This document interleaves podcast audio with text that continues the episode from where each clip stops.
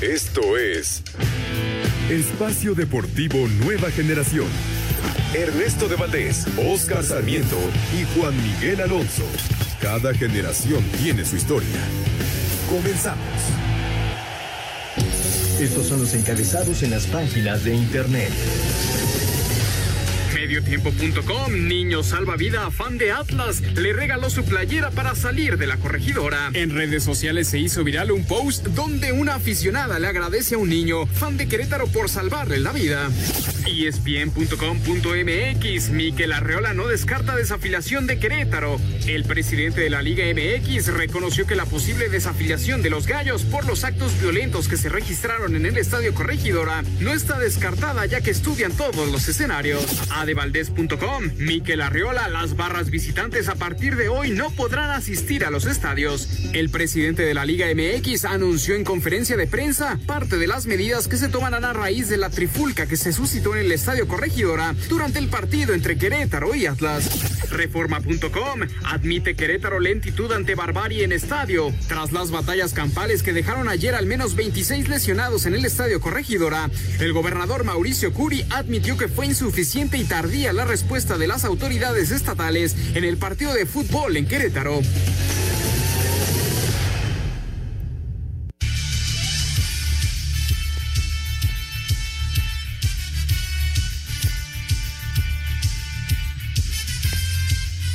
Amigos, amigos, ¿cómo están? Bienvenidos. Esto es Espacio Deportivo Nueva Generación de Grupo Asir para toda la República Mexicana.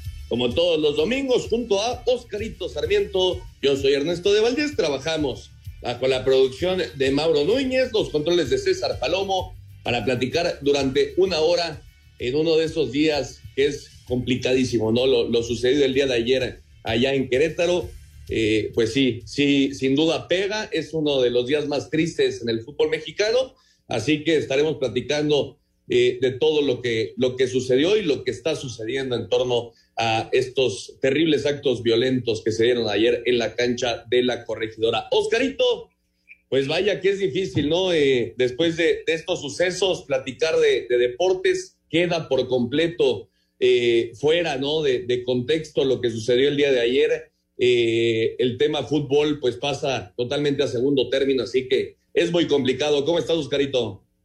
¿Qué tal, amigos? Juan, eh, gracias por hacernos el favor de escucharnos. Eh, lo dices muy bien. es un día diferente. Realmente de ayer, desde las seis y media de la tarde, tenemos ese sabor amargo. Nos lastima mucho en el país, en, en nuestro fútbol, eh, en los planes que se tiene para este país eh, dentro de esta disciplina llamada fútbol, paga la redundancia. Eh, muy molesto, desconcentrado, dolido. A mí me duele mucho lo que, lo, que pasó ayer, porque no es la primera vez, y más en ese estadio, y justo contra ese rival. No podemos este, hacer mala memoria que si no estoy mal en el 2008 también hubo un conacto de bronca cuando si no estoy mal cuando el Querétaro descendió entonces ya es de llamar la atención eh, muy repetitivo en, el estado de corregidora pero lo más triste las familias los niños eh, de, verdad no, ya no puedes ir una playera con una eh, con una playera porque ya te catalogan como vandálico, o sea, la verdad, la, gente que va, hoy llamamos barras, hinchadas, eh, como lo querramos poner el título a la palabra, es muy triste lo que hacen estos eh, delincuentes, porque no lo puedo decir de otra manera, son unos delincuentes. Sí, totalmente de acuerdo. Eh, el, aficionado del otro equipo no tiene que ser tu enemigo, ¿no? los, el amor a una playera no, eh, no, no puede acabar en esto, eso es, es indudable y bueno, es, es lamentable lo que sucedió. Por supuesto, eh, no se jugaron los partidos de hoy. Pumas enfrentaba al Mazatlán, Pachuca, Tigres y los Cholos ante el Atlético de San Luis. Vamos a escuchar esto que preparó eh, Memito García. Es la crónica, la crónica del el día negro, el día lamentable, lo que sucedió ayer en la cancha de la corregidora. Vamos a escuchar.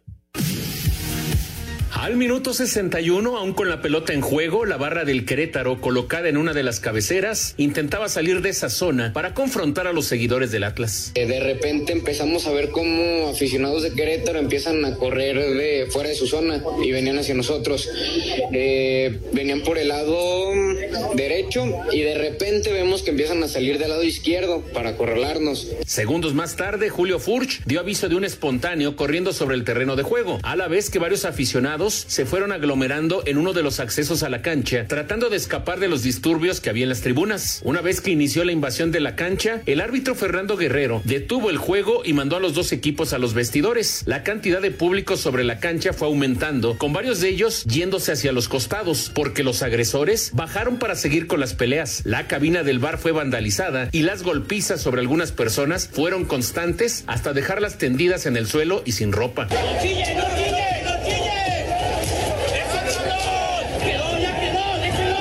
En los corredores y en otros sectores del estadio se vivieron escenas de terror con aficionados tirados en el suelo, bañados en sangre y desnudos. Un sábado de pesadilla y violencia, el que se vivió en el Corregidora. Para Sir Deportes, Memo García. Bueno, pues ahí está la información. Muchas gracias a Memo García que nos preparó esta crónica de lo sucedido el día de ayer. Lamentable, sin lugar a dudas, lo, que pasó ahí en Querétaro. Y justamente vamos a ir hasta Querétaro porque ahí está Manuel Hernández, que tiene toda la información. Porque hoy, y te saludo con muchísimo gusto, Manuel, habló Mauricio Curi, el gobernador de Querétaro. ¿Cómo estás, Manuel?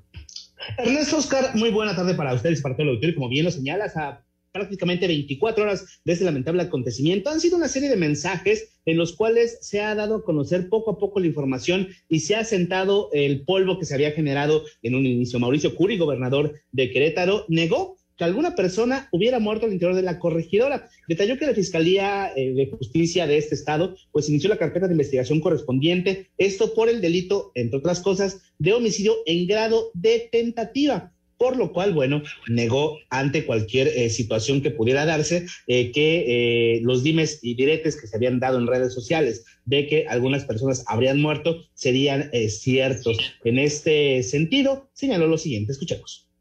He sido informado de que ya se abrieron carpetas de investigación por diversos delitos, incluido el de homicidio en grado de tentativa. Lo repito, incluido el de homicidio en grado de tentativa. Esta carpeta de investigación es, ya escuchamos, por el delito de homicidio en grado de tentativa, violencia en espectáculos deportivos, posible apología del delito, asociación delictuosa y delitos cometidos por servidores públicos. Esto tras la trifulca en el Estadio la Corregidora que llevó a 26 personas al hospital. Entre las personas lesionadas, una fue trasladada a la Ciudad de México para continuar con su atención. Al momento, 19 de los lesionados ya han presentado denuncia y querella ante las autoridades. La Fiscalía Estatal informó que, bueno, los eh, lesionados están acompañados de sus familiares, quienes fueron entrevistados como testigos. Uno de ellos es originario de Querétaro, otro del Estado de México. El resto son de Jalisco. Ya se analizan los videos en redes sociales y cámaras de seguridad para dar con los responsables de la violencia. Justamente el gobernador eh, de la entidad, Mauricio Curi, hizo esta advertencia a aquellos que causaron esta trifulca. No me importa dónde estés, dónde hayas nacido o dónde te estés escondiendo. Voy a dar contigo. Lo que hiciste ayer lastimó y ofendió a todas las familias queretanas y de todo el país. Y es que la verdad se vivió un infierno el día de ayer en el estadio La Corregidora. Quienes allí estuvieron tuvieron que resguardarse, cambiarse la ropa, ver cómo protegían a sus seres queridos, porque sin importar si eran niños, mujeres, hombres, personas de la tercera edad, la barra de los gallos blancos arrasaba con todo. Les pegaban con lo que encontraran a su paso. Eh, tuvieron eh, o utilizaron, entre otras cosas, picayelos, sillas, cinturones y tubos. Escuchemos a dos de las personas que tuvieron que salir corriendo para evitar ser agredidos en este punto. Escuchemos nos tuvimos que cambiar de ropa porque saliendo, si trajéramos camisa del Atlas, nos iban a linchar, como ellos decían, que nos iban hasta matar. Fue en cuestión de segundos donde para donde voltearas estaban golpeando a toda la gente que trajera camisa de Atlas. Así la situación que se vive este día aquí en el estado de Querétaro. Las investigaciones continúan. Eh, los familiares de los lesionados están al pendiente afuera de los hospitales tres se encuentran graves, uno de ellos fue intubado el día de ayer y extubado el día de hoy, afortunadamente. Están graves, pero evolucionando de manera favorable. Incluso la fiscalía ya puso un número a disposición de todos aquellos que pudieran reconocer a alguien en los videos, en las fotos que circulan en redes sociales, justamente para localizarlos. El número telefónico es el 4421-015-205 para que justamente den datos que puedan eh, derivar en la eh, identificación y captura de estos sujetos. Oye, Manuel, una, una pregunta. Eh, dijo algo Mauricio Curi, habló en la, conferencia sobre la falta de, cuerpos policíacos en el estadio, la, falta de, policías, ¿no? Porque, pues, por, lo que vemos en las imágenes, los, los que habían se vieron completamente rebasados, ¿no? Y, creo que, se pudo haber evitado con más eh, personal de, policía en el estadio. Él lo que dijo fue que eh, desde hace algún tiempo pues ya no se tiene tanta seguridad pública en el estadio por algunos cambios en las leyes de Procuración de Justicia. Eh, no abundó tanto, quien sí lo dijo fue Juan Luis Ferrusca, secretario de Seguridad eh, Pública aquí en Querétaro, quien, bueno, dijo que al momento, perdón, Miguel Ángel Contreras Álvarez, el secretario estatal, dijo que esta situación se debió a que la empresa de seguridad privada que habían contratado justamente el equipo Gallos Blancos, pues no llevó a los elementos necesarios para el aforo que se tenía y para el nivel de riesgo que se tenía justamente en este partido, ya que la rivalidad entre Atlas y Gallos Blancos viene ya de hace algún tiempo. Oscarito. Sí, mi, estimado Manuel, buenas noches. Oye, a ver, ya mencionaste muy bien el tema de, lo de la seguridad. Lo, entiendo, porque es una ciudad privada. Eh, el Club Gallos, Querétaro, como lo querramos eh, llamar, sí tiene el control de contratar pero aparte tienes que llevar, la famosa seguridad pública que tiene que también tener su operativo. Yo entiendo que le podemos llamar eh, partidos de alto voltaje o de no tanto como ese, esa palabra. Y como tú lo mencionas muy bien, ya hay historia contra el Querétaro Atlas. Y se me hace, y me llama mucho la atención que el tema de la federación, cuando tienes que entregar las instalaciones, cuando presentas eh, el listado de cuántos policías este, estatales o municipales o pública y del sector privado, tú tienes que una relación. Me parece que eh, eh, tampoco se hizo ese, ese protocolo, ¿no? Porque yo escuchaba algunas, algunas entrevistas que decían, nos fue muy bien en la revisión previo al a la entrada al estadio. Nos quitaban cinturones, carteras, anillos y de todo para evitar tener algo, alguna anomalía dentro del estadio. Pero dentro del estadio me parece, como tú lo mencionas muy bien, fue muy mala el tema de la seguridad, ¿no?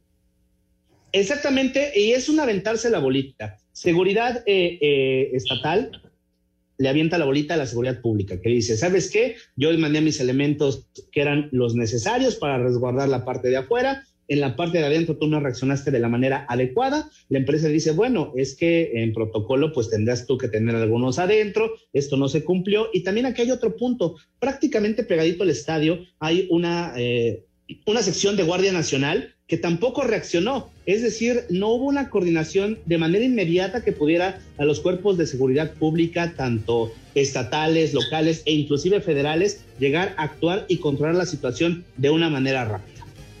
Caray, pues eh, qué, qué, qué sucesos, la verdad es eh, pues triste platicar de esto y, bueno, muchas gracias Manuel, ya estaremos contactando contigo durante toda la semana porque seguro que habrá muchísima más información.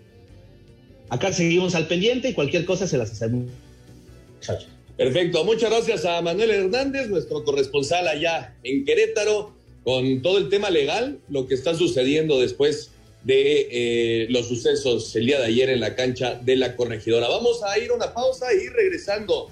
Vamos a escuchar justamente los antecedentes, antecedentes perdón, de violencia en el fútbol mexicano, que lamentablemente no son pocos, y seguimos platicando de lo que sucedió el día de ayer en Querétaro. Ningún jugador es tan bueno como todos juntos.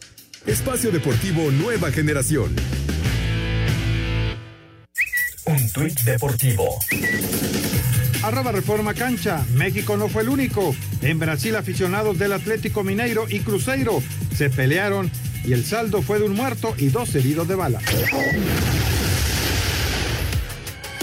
Después de los actos de violencia en el Estadio Corregidora, clubes, entrenadores y jugadores de la Liga MX mostraron su indignación por estos hechos en redes sociales. Las Chivas en Twitter dijeron que pese a ganarle su juego al Santos, se iban tristes por lo sucedido en Querétaro, y así lo recalcó el presidente deportivo del club, Ricardo Peláez. Hoy es un día muy triste para, para México, para la industria del fútbol, un día donde hay que hacer un examen de conciencia eh, general.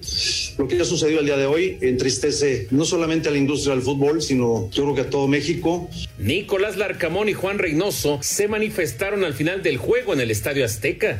Porque hoy fue, fue, fue muy difícil, fue muy difícil salir a la cancha, porque justo coincidió en las horas previas de, de estar viendo las imágenes que lamentablemente están circulando. Porque diera la impresión a veces cuando uno ve redes, ve algún reporte, etcétera, que el fútbol es de vida o muerte, que el fútbol es ganar, perder o empatar. Entonces cuidemos el mensaje. Creo que hoy regresamos a la época de barbarie. Santiago Baños del América y Duilio Davino del Monterrey mandaron de forma conjunta un mensaje en contra de la violencia en los estadios. Para Sir Deportes, Memo García.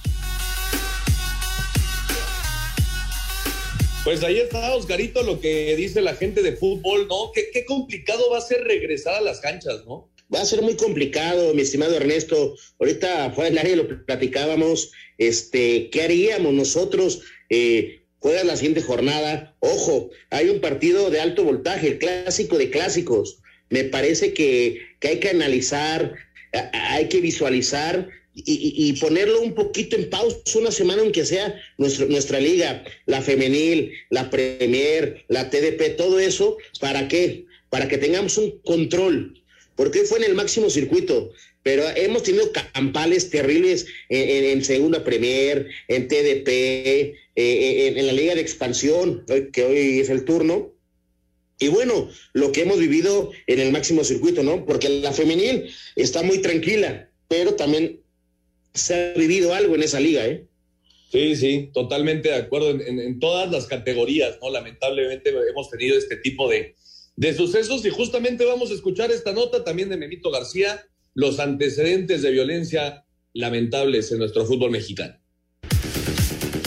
Los actos de violencia que se vivieron el sábado en el Estadio Corregidora de Querétaro no son los primeros que suceden en la Liga MX. En el 2015 en el Estadio Jalisco en el juego de liguilla entre Atlas y Guadalajara, que ganaba Chivas 4 a 1, pseudo aficionados de los rojinegros invadieron la cancha al minuto 54. En febrero del 2017 en las tribunas de Luis Pirata Fuente hubo episodios de violencia entre aficionados del Veracruz y los Tigres. En el 2018 en el clásico regio entre Tigres y Monterrey se vivieron agresiones a las afueras del estadio universitario, en donde resultó herida una persona. Esto decía en su momento Enrique Bonilla, presidente de la Femex Food. Un acto brutal de un grupo de pandilleros que se excusan poniéndose las playeras de nuestros clubes, que se retan y se citan a través de las redes para tener ese tipo de, de actitudes. En octubre del 2019, seguidores del Atlético San Luis y el Querétaro sostuvieron una batalla campal en las gradas del Alfonso Lastras. Para Sir Deportes, Memo García.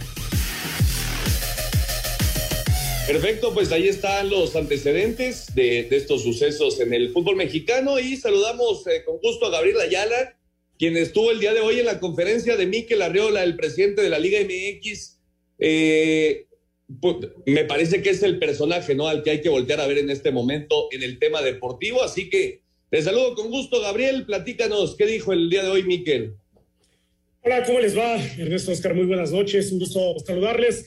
Sí, nosotros estamos en Querétaro, eh, los hechos ocurridos el día de ayer aquí en la corregidora. Bueno, pues el presidente ejecutivo de la Liga MX se trasladó hasta este estado, se reunió con el gobernador de, Querétaro, Mauricio Curi, y también con el presidente de los Gallos Blancos, eh, Gabriel Solares. Además, bueno, pues el dirigente de la liga acudió al Hospital General de Querétaro para saber el estado de salud de las personas que están ahí hospitalizadas. Posteriormente hubo conferencia de prensa con Miquel Arriola, también estuvo obviamente el presidente de los Gallos Blancos de El Querétaro. Esta conferencia de prensa fue en las instalaciones del estadio La Corregidora. Y bueno, eh, Miquel Arriola dijo que deberá de haber sanciones ejemplares por estos hechos, sanciones que podrían darse a conocer este mismo martes. Y es que habrá una junta de dueños, una junta que ya está agendada el próximo martes a partir de las nueve de la mañana y donde también, por supuesto, eh, la Comisión Disciplinaria de la Federación Mexicana de Fútbol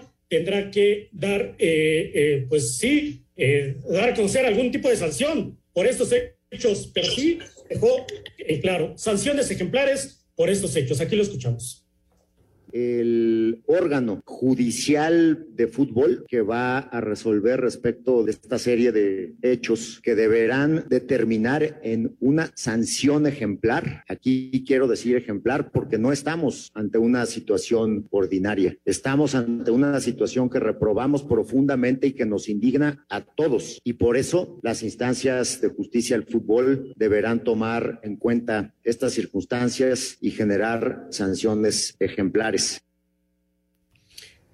Ernesto Oscar, no es la primera vez que las barras, o la barra precisamente del Querétaro, está en este tipo de problemas. Ustedes recordarán que también eh, hace dos, tres torneos, si no me recuerdo, en el Alfonso Lastras también tuvo algo que ver con la porra del Atlético de San Luis, pero también con la barra de, de el Atlas, hace algunos años también hubo problemas. Y hoy el presidente de la Liga MX se le preguntó, acerca de una posible desafiliación. No lo descarta. Vamos a escucharlo. Todos los escenarios están sobre la mesa, pero hay que analizar la evidencia, porque no se puede tomar una decisión tampoco que no, que no cuente con la visión de todas las partes. Eh, y por eso el proceso tiene que ser expedito, eficiente, para que conozcamos todas esas sanciones pronto. Será este martes, decía, durante la Asamblea de Dueños, también cuando se de los grupos de nación o llamadas barras. Esto tras los hechos ocurridos el día, el día de ayer. Miquel Arriola, el presidente de la Liga MX, el presidente ejecutivo, adelanta que las barras de visitantes ya no podrán ir a los estadios. Decidan lo que decidan el próximo martes, donde se abundará el tema o el futuro de las barras en el fútbol mexicano. Pero de entrada, Miquel Arriola dijo, ya no más barras a los estadios visitantes. Aquí lo escuchamos. Las barras visitantes a partir de hoy ya no van a poder ir a los estadios. Hoy con facultades de la liga lo vamos a implementar, pero va a ser uno de los temas que le llevemos a ratificación a la Asamblea de los Dueños.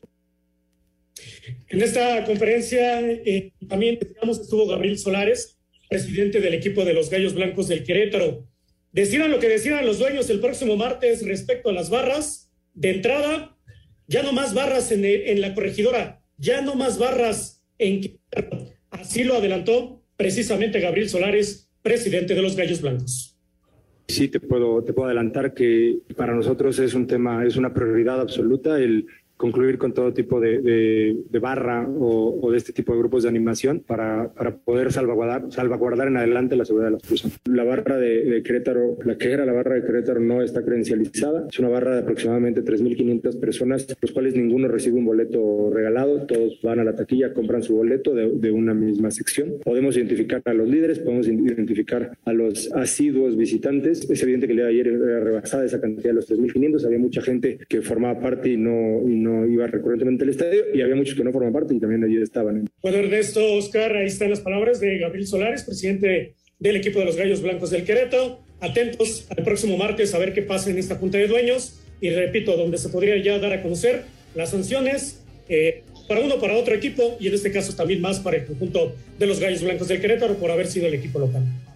Perfecto, muchas gracias Gabriel. Ahí está la información completa de lo que sucedió el día de hoy con Miquel Arriola, el presidente de la Liga MX. Fuerte abrazo, Gabriel. Estamos en contacto para la información que sale en la semana. Gracias, que estén bien. Buenas noches. Igualmente, buenas noches para Gabriel Ayala. Pues ahí está, ahí está Oscarito. Eh, no más barras eh, como visitantes, no más barras en la corregidora. Me parece que es una decisión sensata, inteligente por parte de la, de la Liga MX. Tienen que desaparecer estos grupos eh, que lo último que son es eh, apoyadores de sus equipos. Vamos a una pausa. Un árbitro divide opiniones. Algunos se acuerdan de su padre y otros de su madre. Espacio Deportivo Nueva Generación. Un tuit deportivo Eddie Reynoso arroba Canelo Team. Yo siendo de la familia rojinegra me siento sumamente avergonzado por los hechos ocurridos en el Estadio Corregidora. Repudio totalmente la violencia. Mis más sinceras condolencias a todos los que perdieron a un ser querido arroba Atlas FC. Luego de que el partido entre Querétaro y Atlas se detuviera al minuto 62 por la violencia e invasión del campo en la corregidora, los rojinegros vivieron un calvario para poder salir sanos y salvos del inmueble queretano. De inmediato jugadores, cuerpo técnico y staff se resguardaron en el vestidor visitante y cerraron las puertas, buscando evitar a como diera lugar que ingresaran potenciales agresores. Una vez que entendieron la dimensión de lo que estaba sucediendo en campo y tribunas, los zorros recibieron indicaciones de que no podrían salir pronto del estadio. Tras pasar por las regaderas, los elementos rojinegros tuvieron que esperar por prácticamente tres horas, minutos antes de las 10 de la noche, cuando ya había sido evacuado el estadio. Finalmente el grupo dirigido por Diego Coca pudo salir del vestidor y de inmediato abordó su autobús escoltados por policía estatal y elementos de la Guardia Nacional, los zorros dejaron la corregidora sin detenerse. Salieron de Querétaro, pasando por Guanajuato y llegando a Jalisco, donde ya los esperaba un convoy de policía estatal jalisciense, misma que los terminó de escoltar hasta la madriguera. Alrededor de las tres y media de la mañana, finalmente el grupo atlista pudo romper filas y dirigirse a sus respectivos hogares. Por el momento, la directiva de los zorros solamente se ha pronunciado en un comunicado oficial, en el que llaman a las autoridades a que se aplique todo el peso de la ley contra los responsables. En las próximas horas el equipo regresará a entrenar, esperando indicaciones sobre lo que viene, pues el viernes tienen agendado su partido de la jornada 10 ante Bravos en Ciudad Juárez. Para Sir Deportes desde Guadalajara, Hernaldo Moritz.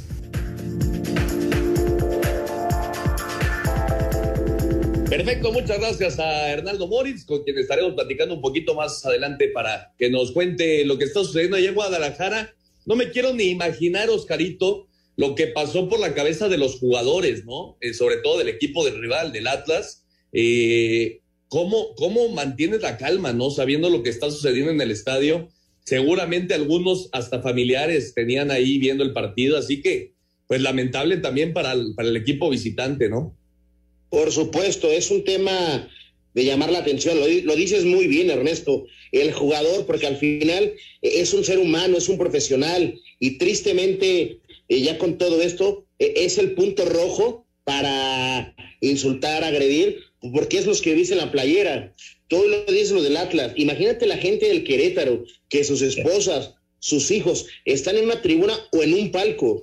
O sea, e, e, es un contexto, un momento muy, muy difícil de, poderlo llevar en sentimientos y como ser humano, de verdad. Y, para no alargarme mi comentario, Ernesto, yo ya no sé qué va a pasar en la semana eh, en la federación. A mí me parece que tenemos que parar una semana toda la liga, toda la liga, eh, llámese femenil, varonil, eh, diferentes este, divisiones profesionales, porque lo que pasó no es un juego.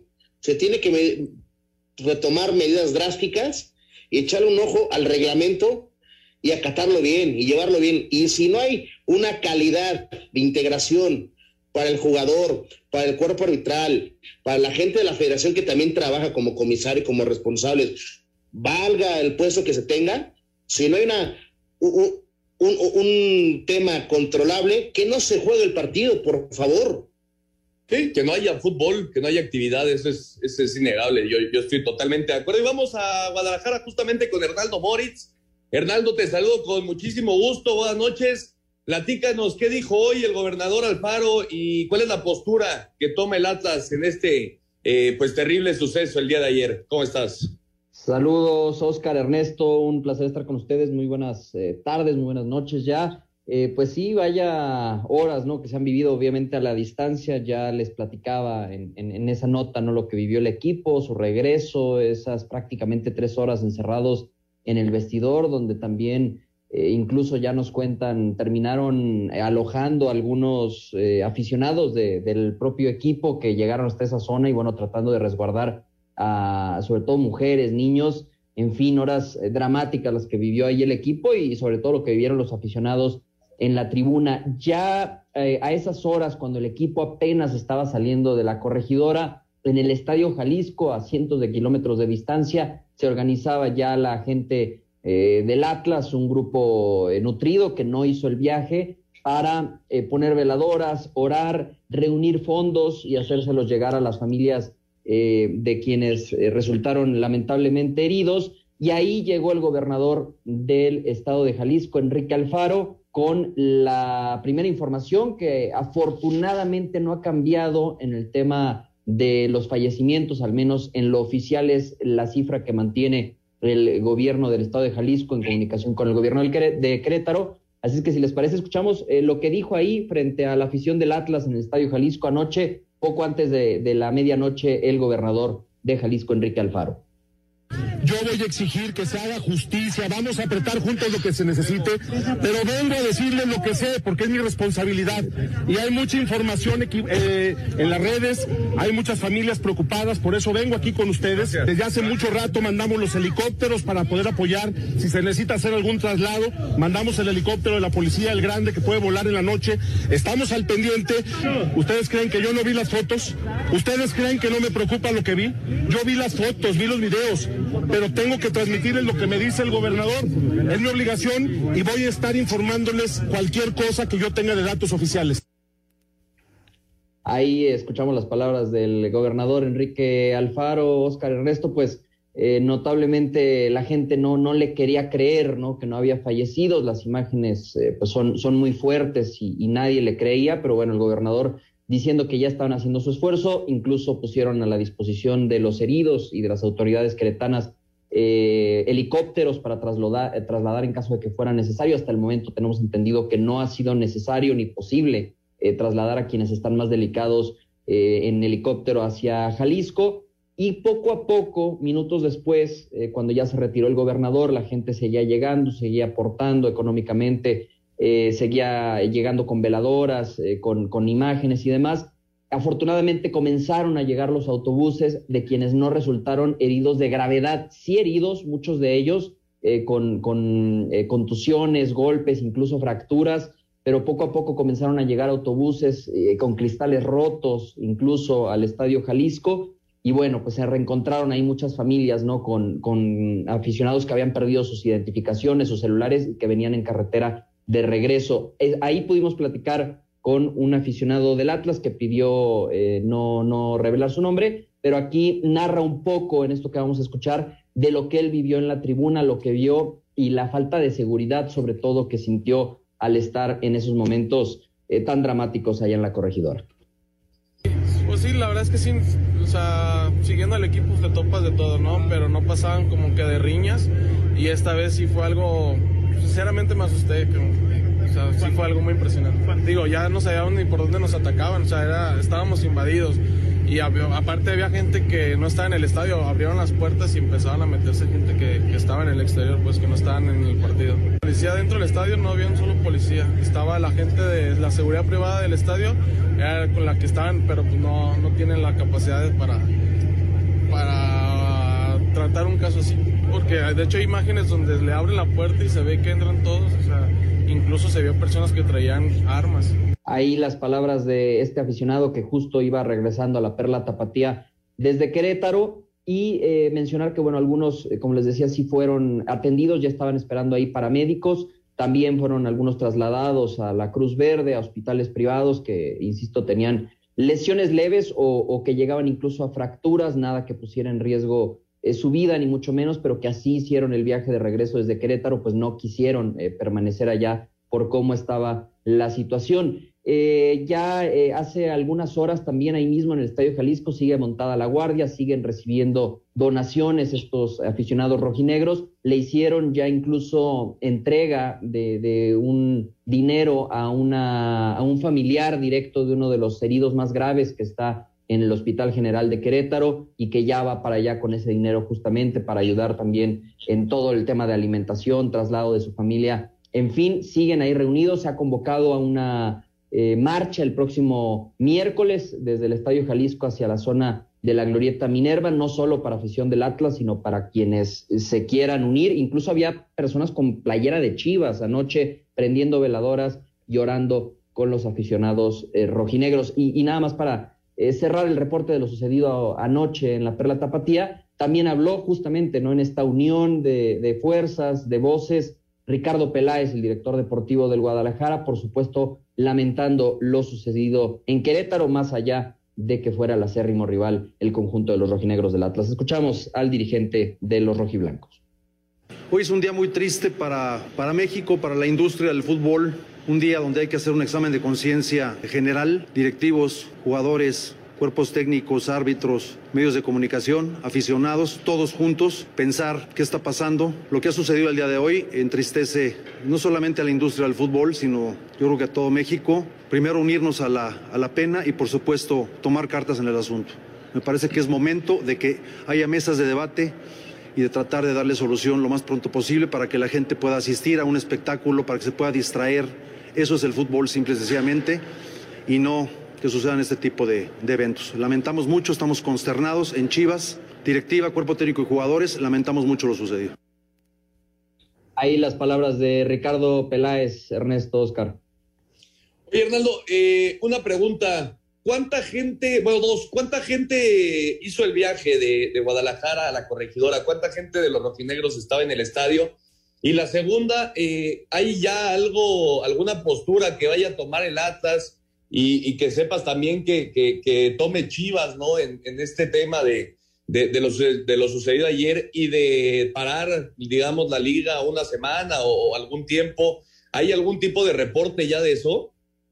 Mira, en, el tema de la cantidad de afición que viajó, se habla de alrededor de 500, 600 personas.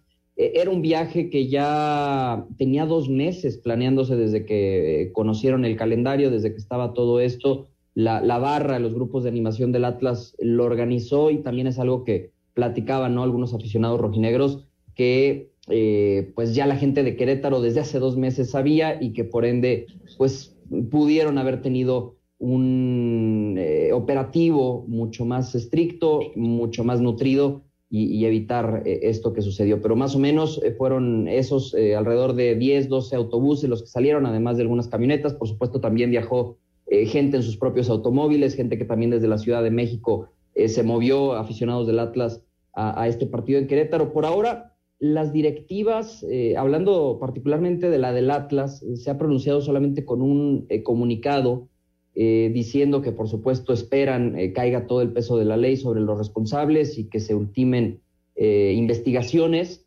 Sin embargo, más allá de eso, no, no han hablado. Hoy pudimos platicar con el alcalde de Guadalajara, eh, Pablo Lemus, que también está en comunicación con la gente del Atlas, porque, eh, Oscar Ernesto, hay que recordar eh, que están en puerta los clásicos. El clásico nacional acá en, en, la Perla Tapatía, particularmente en Zapopan, pero en la zona metropolitana de Guadalajara, el, el Chivas contra América el fin de semana. Y después, inmediatamente, está el clásico Tapatío en el Estadio Jalisco en apenas dos semanas. Entonces, eh, están en comunicación las directivas y sobre todo esperarán cuál es la resolución de la Liga MX en tema de boletaje, en tema de ingreso de aficiones visitantes, pero hasta el momento están guardando eh, sus posturas y esperando sobre todo la asamblea extraordinaria del próximo martes.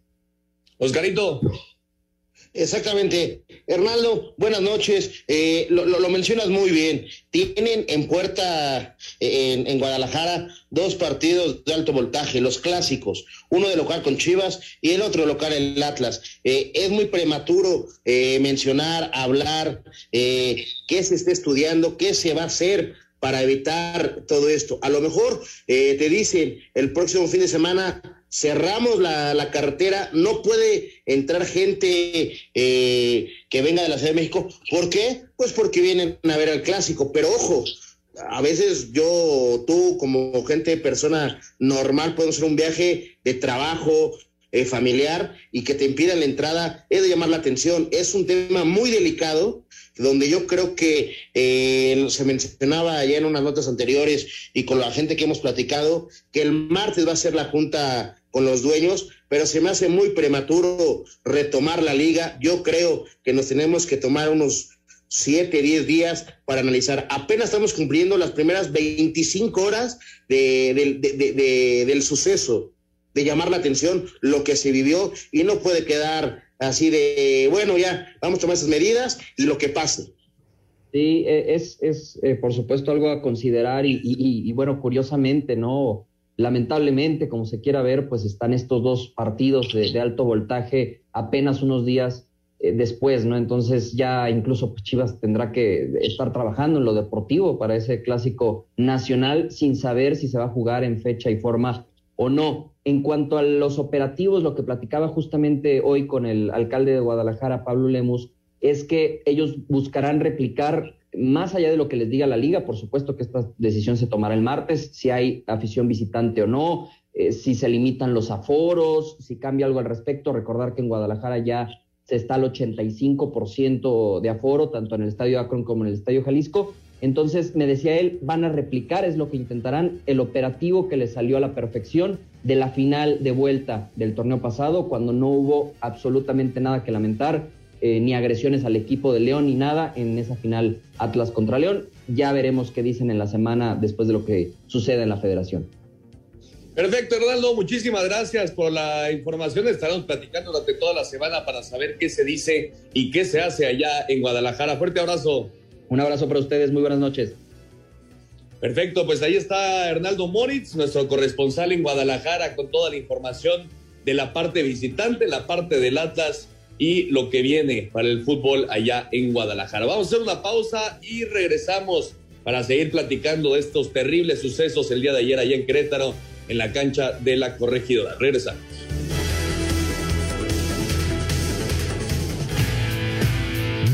Jugador es tan bueno como todos juntos. Espacio Deportivo Nueva Generación. Un tuit deportivo. Arroba Oribe Peralta. La violencia que se vive en nuestro país todos los días es lamentable. No solo hoy que ocurrió en un estadio.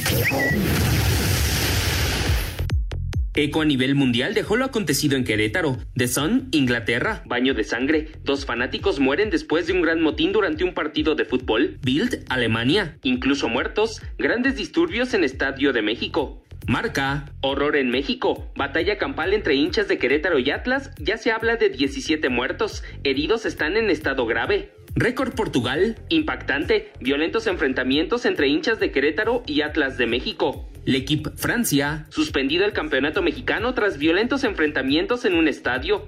Sport Blade Suecia, día oscuro en la historia del fútbol mexicano. Se dice que los aficionados fueron golpeados hasta la muerte. Olé Argentina. Explotó Querétaro y aparecieron las dudas. ¿Puede México organizar el Mundial 2026? Asir Deportes, Edgar Flores. Muchas gracias a Edgar Flores. Pues así el eco, el eco que se hizo Oscarito a nivel internacional de esta terrible noticia, eh, pues eh, son cosas que no pueden volver a pasar, Oscar. O sea, no, no, no, no nos podemos permitir que vuelva a suceder nunca más algo así en el fútbol mexicano. Mira, hoy lo dices en el fútbol mexicano, ni en cualquier país, ni en cualquier parte del mundo. De verdad, ya es algo eh, eh, bochornoso, lamentable y, de, lastimarnos como, gente de fútbol. Habemos gente que nos dedicamos al fútbol y no podemos repetir ni ver hoy en México esto jamás tiene que, ver esa novela otra vez, internacionalmente tampoco. Ya hemos visto en Argentina cómo lo han manejado, eh, los famosos hooligans, cómo, han sido separados de, de, justas mundialistas, de eventos internacionales, ya es de llamar la atención y hay que poner un alto, pero urgente.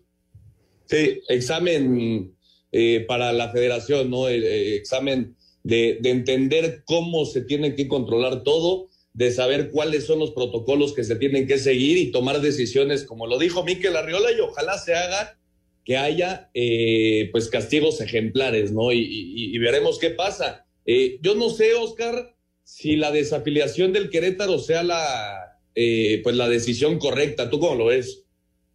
Híjole, a ver, aquí, es que aquí entramos a, un tema de debate muy complicado. Eh, por lo que pasó, debería o se podría poner en la mesa esa desafilación que, que se maneja por lo sucedido, por los acontecimientos, por lo que se vivió. Pero por otro lado, me parece que económicamente para, para esa ciudad, para la federación, para otros puntos, es muy golpeado, ¿no? Sí, sí, totalmente de acuerdo, es, es complicado. Pero entonces el martes reunión de dueños y a tomar decisiones de una vez por todas para acabar ya con la violencia en el fútbol mexicano. Terrible acontecimiento, dime, Oscarito. Este, y también el partido que teníamos ya planificado de Monterrey, también está suspendido el de día miércoles, ¿eh?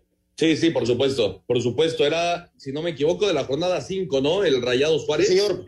Sí, eh, el cual no se jugó por el tema del Mundial de Clubes. Así es, así es. Entonces ese partido eh, tampoco se jugará y entonces martes, martes reunión de dueños, día clave para la toma de decisiones después y vamos, Y vamos a ver qué se tiene, qué se dice y cómo empezamos a resolver. ¿Por qué? Pues porque después de la jornada de dueños, vamos a ver qué se pone en el escritorio. Somos 18 equipos. Hoy son dos afectados, pero el mundo futbolístico ya está lastimado. Sí, sí, completamente, completamente, insisto, no puede volver a pasar algo así en el fútbol mexicano, así que tendrán que tomar decisiones concretas y decisiones fuertes en la Federación Mexicana de Fútbol y eh, pues la presión, ¿no? Para mí que la reola de demostrar por qué está en ese puesto de presidente del organismo. Pero bueno, así dejamos ya el tema del terrible suceso el día de ayer en la cancha de la corregidora y vamos a, a platicar pues un poquito es complicado, Oscar, pero vamos a, platicar un poco de fútbol, eh, porque sí se jugaron algunos partidos de esta jornada número nueve. El América, que nada más no levanta, Oscar, ahora perdió contra Rayados, los dos cambiaron de técnico y el Monterrey derrotó dos por uno al América. El tema del Puebla, ¿no? El Puebla que está en que está que no cree nadie, ahora le fue a meter tres al Cruz Azul al Azteca, tres por uno. Aristeguieta hizo hat trick y el Puebla se mantiene ahí en la parte alta de, la tabla general y lo de Chivas, ¿no? Que por fin pudieron ganar uno por cero ante Santos, respiro para Marcelo Michele ahí. Por supuesto, de llamar la atención y ya es preocupante y ocupante que el América no tiene ni pies ni cabeza, juega muy mal al fútbol. Ayer, eh, porque así lo marcó el resultado, fue un 2-1, pero el América no tiene ni forma eh, realmente de llamar la atención no le ve un mal plantel, lo repito, como lo he mencionado en lo largo de, del torneo, el América no tiene que estar en el último lugar de la tabla, ya tomó la medida drástica de correr al, cuerpo técnico, ya vimos lo que se vivió en la semana eh, del América, pero el América hoy por hoy me parece que es una vergüenza futbolística, eh, directiva, dicen que ya se va a tomar una medida de una reestructuración a nivel deportiva. Vamos a ver cómo se da la semana, porque el América es una vergüenza futbolísticamente que no, no le gana a nadie. Y, todos los equipos le, le, ponen un baile, ¿no? Sí, sí, y son últimos de la tabla general, ¿no? Apenas seis puntos después de nueve partidos disputados y la otra cara de la moneda del Puebla.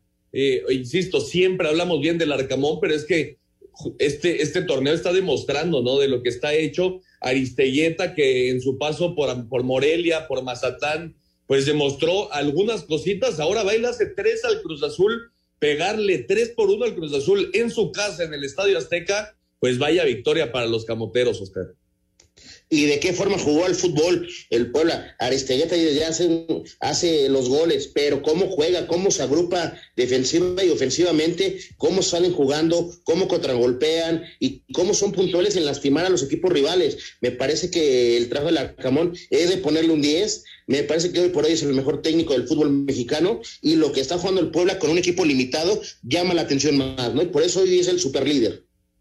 Sí, sí, sí, sí, el Puebla anda, anda muy bien y el tema de Chivas, reapareció el JJ Macías, hizo el 1 por 0 ante Santos, victoria importantísima para Marcelo Michele Año, Oscar.